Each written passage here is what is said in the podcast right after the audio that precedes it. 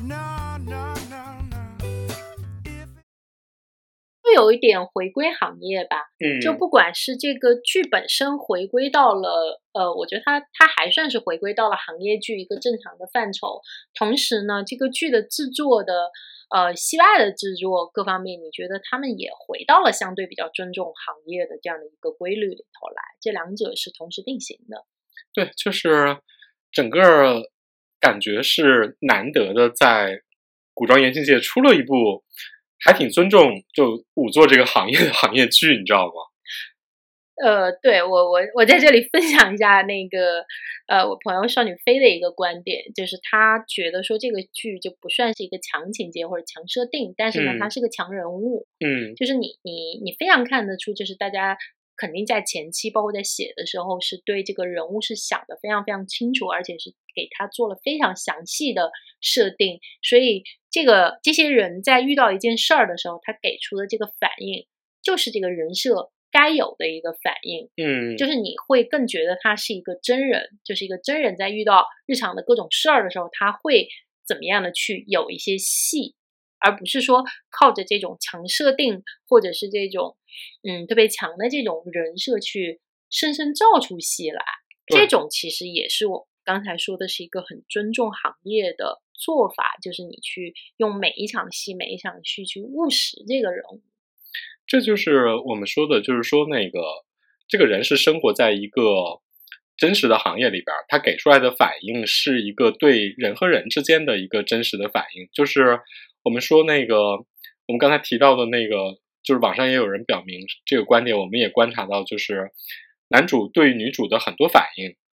尊重女主，给女主机会，然后那个对女主的专业能力的运用，这些都是在两个人谈恋爱之前发生的。呃，对，这点就非常的重要，就是说他尊重她和欣赏她，首先是因为敬重她的专业能力，是把对他作为一个专业人士或者是一个非常好的同事去对待他，而不是说因为咱俩有奸情或者我对对你有企图我才对你好。我觉得这是一个很相对来说很不自私的做法。然后女主呢，反过来，我觉得女主的人设可能相对没有那么鲜明，但是呢，她有她的好处，就是她也非常的坦诚。嗯，就是比如说，她前面就觉得啊很冲，她有点是玉面判官的迷妹嘛，然后她她觉得这个男男主可能是这个玉面判官，同时呢，这个男主作为他上司，作为王爷的表现，肯定也是一个。很合格的上司，他就还蛮崇拜他的，就会说啊，那我要对你好呀，我要尽我的能力来帮助你成为你的仵作，就是这种对自己的心意，呃，非常坦诚，就是也不别扭，也不造作，也没有想前想后、疑神疑鬼，或者说我就坐在那儿来等着你对我好，然后我我中间可能还得那个埋怨两句啊，或者你对我好说啊，这些也不是我让你做的呀，这就这种偶像剧女主常见的毛病，她也都没有。对他是一个，就是他就就像我们刚才说的，他是那种少年漫男主的感觉，是那种特别童真，然后爽朗剑气爽朗剑气，然后那个，而且我觉得这部剧挺难得的，就是没有给两个人设定任何别扭的地方，啊，就包括男主也是一个，就是虽然有童年阴影和这个原生家庭缺陷啊，就是他父亲失踪这件事情，可能对他肯定是有很大的一个影响。但是呢，他控制住了他自己，没有把他这种私人生活的情绪带到他的工作来。就是他有一点儿像早年大家很喜欢那种 TVB 的那种行业嗯剧，你知道吧？就是也也有很多狗血或者很多戏剧性，就大家在私生活中，但是大家这种私生活的情绪呢，就是呃没有影响到工作，或者说他们首先是职业人，然后在这种职业人之外，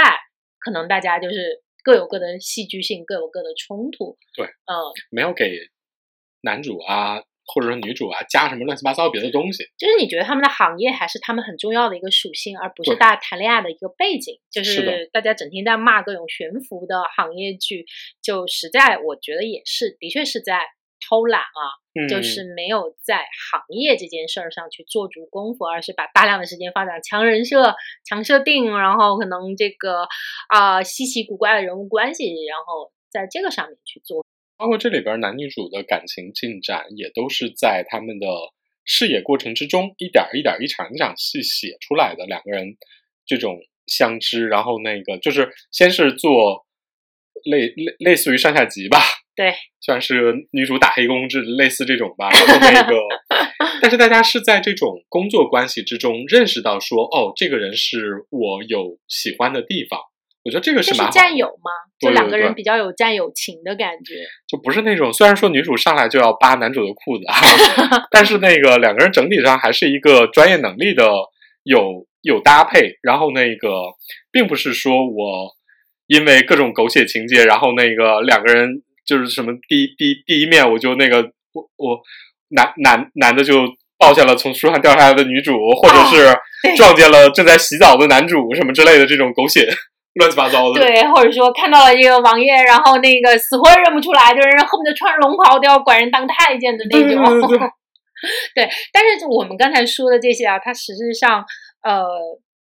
真的就是做到了正常和尊重。但是呢，就是你要往往深了说，我觉得它作为行业剧，其实还是有蛮多提升的空间的。嗯，比如说，其中有一个桥段是他们拿来考试的一个项目，是一个已经去世半个月被刺杀的一个官员。然后呢，女主就跟男主进行了一通案件重演。然后男主发现说，哦，原来他是一个被他认识的人刺杀，所以他没有他这个躲闪，他没有躲闪，所以造成了伤口是非常干净的嘛。嗯，然后再就一系列破了这个案子。但实际上呢，因为他把女主和男主的能力设定的稍微有点没有拉开，嗯就两个人都是这种探案型的，那你就要问了，如果男主是一个在探案方面还蛮强的人，就是。要判断这个官员是不是被熟人所杀，需要等到半个月女主半个月后女主来了才才能点醒吗？就如果你深想的话，你就会有这样的疑问。就是对于男女主的能力设定方面，其实怎么说呢？其实他应该做更明确的区分，或者是说在职业上啊，因为嗯。仵作实际上仵作实际上就嗯。相当于说现代职业上来说的就是法医。对，法医其实是做怎么说呢？他是做对对尸体做一个病理性的解剖，嗯。然后它呈现给你说一些推断，但实际上它跟比如说那个像男主这种查案的角色对，其实是应该做一点区分的。因为男主其实是警察兼法官嘛，对对，但是这个也没有办法，因为比如说前几年那个法医秦明拍成嗯剧也是一样的问题，就是理论上你是一个法医，你其实就是应该做出检验，然后你给出判断，但是让秦明也是。